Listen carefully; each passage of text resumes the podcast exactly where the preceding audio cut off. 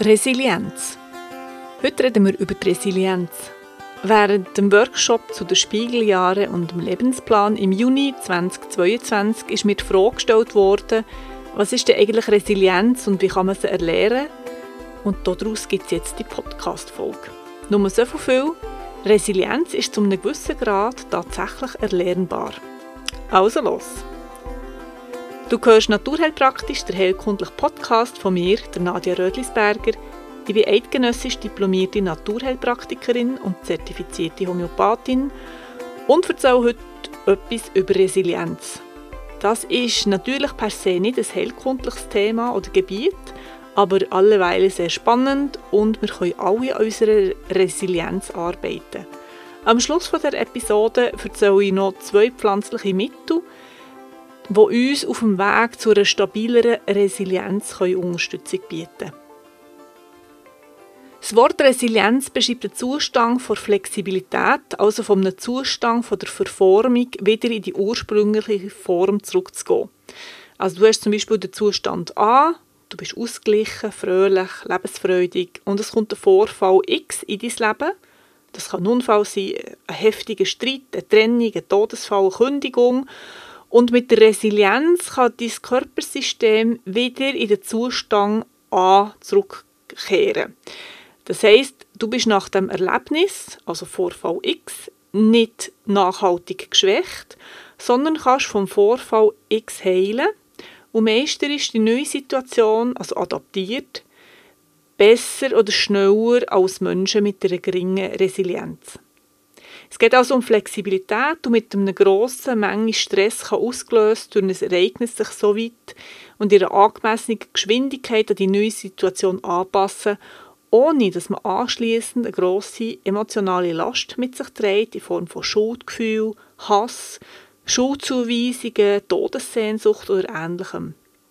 Natürlich formen uns schwierige Situationen und schwere Erkrankungen äh, von uns selber oder von nahestehenden Personen. Natürlich hinterlassen solche Kränkungen, heftige Kränkungen oder Todesfälle ihre Spuren. Es geht aber nicht darum, ähm, dass man sich eben auch nachhaltig schwächen lässt, sondern dass der Mensch, Mensch, der eine hohe Resilienz hat, zumindest gleich stark, vielleicht sogar gestärkt aus dieser Situation herausgehen kann. Also zumindest nicht schwächer. Jetzt, was braucht es, um resilient zu werden? Es gibt in der Literatur unterschiedliche Modelle. Schauen wir mal, welche Punkte oder Themen bei der Resilienz eine Rolle spielen Also welche Ressourcen hat der Mensch zum Beispiel? Welches Wissen und Fähigkeiten hat er per se? Kann er sich grundsätzlich selber motivieren oder ist er von externen Motivationsfaktoren abhängig? Also geht jemand zum Beispiel nur arbeiten, weil er jährlich mehr Lohn bekommt?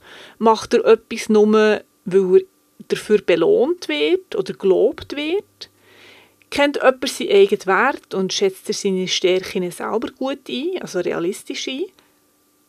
Diese Punkte können natürlich sehr stark beeinflusst worden sein in der Kindheit und benötigen vielleicht mehr Aufarbeitung und vielleicht auch externe Unterstützung als Menschen, die in einem wohlwollenden und mit liebevollen Eltern und Bezugspersonen aufgewachsen sind. Und natürlich können auch spätere toxische Beziehungen deutliche Spuren hinterlassen und so das Selbstwertgefühl so erschüttern, dass die Menschen sich selber schlecht selber motivieren können oder sich selber nicht mehr so wertschätzen können, wie sie es eigentlich dürften machen. Und dann kann der, kann der Mensch grundsätzlich kommunizieren oder auch Streitgespräche führen. Hat der Mensch überhaupt eine Form von Streitkultur? Haben wir die meisten Leute leider nicht.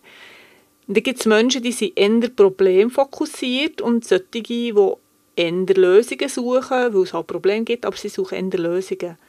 Das hingegen kann man sehr gut trainieren. Natürlich fällt es einigen leichter als anderen, aber es wäre ein Anfang. Suche ich ein Problem oder suche ich eine Lösung zu einem vorhandenen Problem?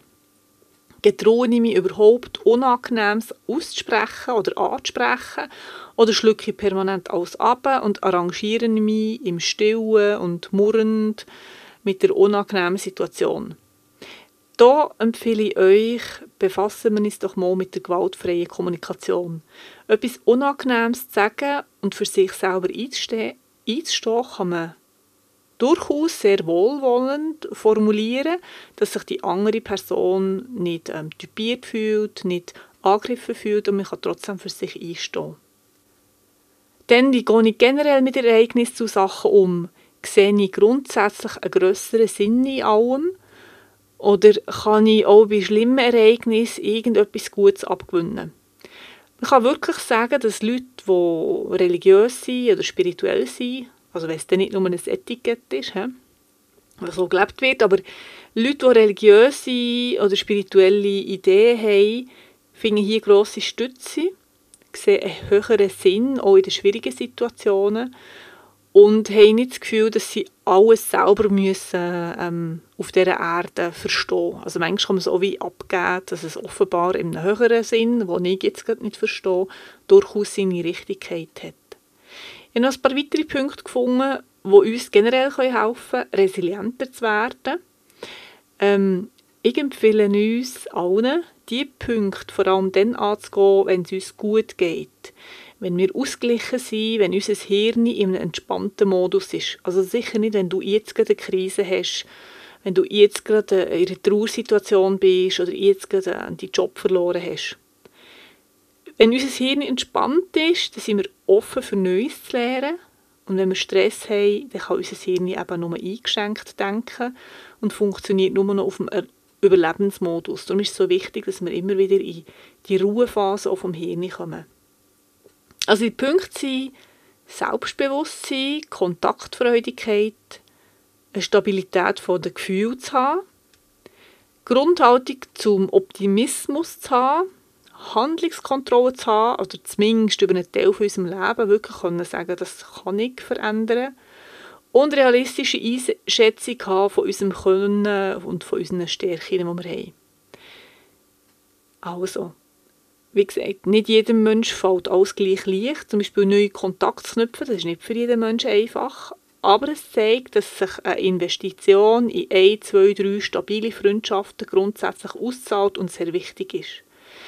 Selbstbewusstsein, ja, bin ich ganz sicher, ob ich den Ausdruck noch gut finde, weil wir sind uns, uns selber ja schon bewusst.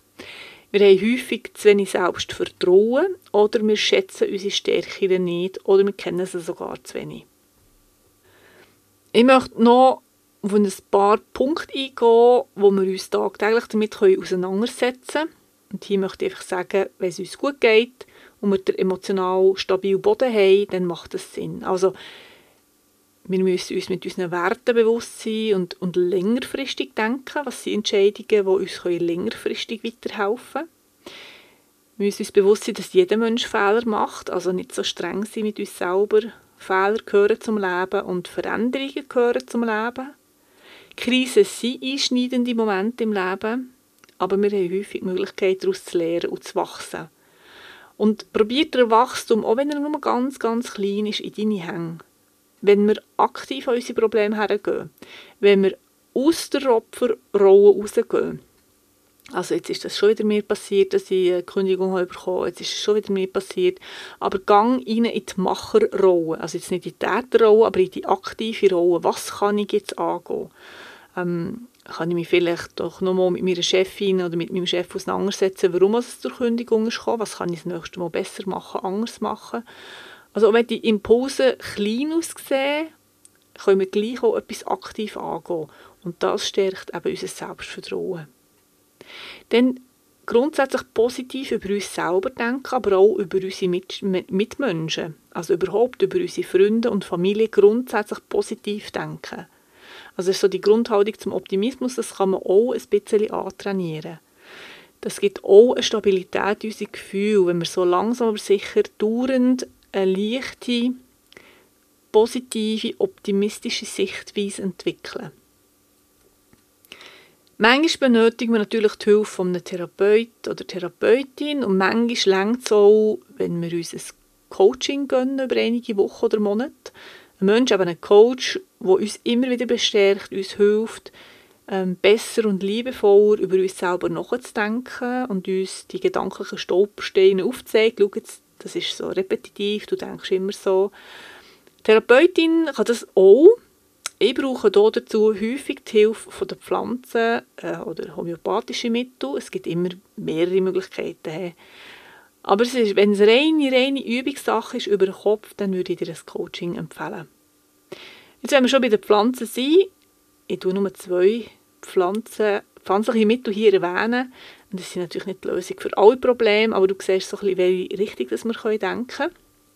Ich brauche Pflanzen wirklich, dass sie Prozess unterstützen können, wenn eine Patientin oder ein Patient ein Thema hat. Das erste Mittel ist die Rosenwurz. Sie kennen vielleicht einige schon. Sie ist offenbar die stärkste adaptogene Pflanze in unserem Breitengrad. Adaptogen bedeutet, die Pflanze uns hilft, uns bei Belastungssituationen schneller anzupassen oder besser anzupassen an die gesteigerten Anforderungen. Sie stärkt aber auch unser Wurzelchakra und richtet uns von innen her auf. Rhodiola rosea heisst sie, stärkt vor allem die Nerven und verbessert die Hirnleitung, also die Hirnleistung. Das heisst, wenn wir durch das weniger gestresst sind, kann das Hirn auch bessere Lösungen denken und über das nervliche System stabilisiert sich auch unsere Nebennieren. Und das tut uns sehr gut und da sind wir ähm, hormonell in einem entspannteren Level. Die Rosenwurz gibt es in vielen verschiedenen Einnahmemöglichkeiten, als Pulver, als Kapsel. Also gang bitte deine Drogistin oder deinen Drogist in deiner Nähe fragen, dann kann sie dir sicher das passende Präparat und auch gerade die Einnahmemöglichkeiten und Einnahmehäufigkeit dazu sagen. Die andere Pflanze ist der Haselstrauch und das meine ich jetzt hier konkret aus der Chemotherapie. Ich komme hier eher über die Signatur auf die Wirkung vom Haselstrauch, weil der Haselstrauch ist sehr biegsam, also da haben wir eine Flexibilität drin. Ein Haselstrauch bricht lang nicht. Ähm, bei der Chemotherapie stärkt sie auch noch die Lunge und die Lungenenergie, da haben wir immer sehr starken Bezug zu der Atmung und Atmung tut uns erden. Und wenn wir geerdet sind, werden wir ruhig, können wir nachdenken, ohne gerade wieder Angst zu bekommen. Äh, wir können auch mal unsere Gefühle beobachten, ohne uns ähm, mit den Gefühlen ähm, überschwemmt zu werden. Also die gewöhnliche Hasel aus der Chemotherapie hat auch eine wegbereitende und abschirmende Qualität. Und das brauchen wir häufig, wenn wir eben übermäßig gestresst sind. Also nebst der Stärkung der Lunge, wo wir die Atmung drin haben, wo wir die Erdung drin haben, ist sie auch noch blutaufbauend und unterstützt das Lymphsystem. Da sind wir wiederum beim Immunsystem. Und beim Immunsystem reden wir wieder über eine gesunde Individualität, wo das ist das Immunsystem sehr individuell. Äh, die gesunde Individualität kommt uns aber häufig abhanden, wenn wir so in dieser Negativspirale drin sind. Boah, das war jetzt ein, ein langer Podcast. Ich hoffe, er hat dir einige Denkanstöße liefern und dich vielleicht auf die eine oder andere Art motivieren, die äh, einen Punkt vom Leben anzugehen oder zu verändern. Wenn du Unterstützung brauchst, darfst du dich gerne bei mir melden oder bei einer Therapeutin oder einem Therapeut in deiner Nähe. Wir sind uns das gewöhnt, mit Therapeuten, dass man sich bei uns darf ausweinen, auch ausheulen. Also wirklich keine falschen Hemmungen, wirklich, wirklich nicht. Habt nicht Angst, wenn ihr in Tränen ausbrechen bei Therapeuten. Wir sind uns dessen gewöhnt und wir können mit dem umgehen. Das wollte ich an dieser Stelle auch noch mal sagen. Ich wünsche dir alles Gute, gute Gesundheit. Wenn du mehr über mich und meine Arbeit möchtest erfahren, du findest mich unter www.nadiarödlisberger.ch und jetzt sage ich Tschüss zusammen. Merci vielmals.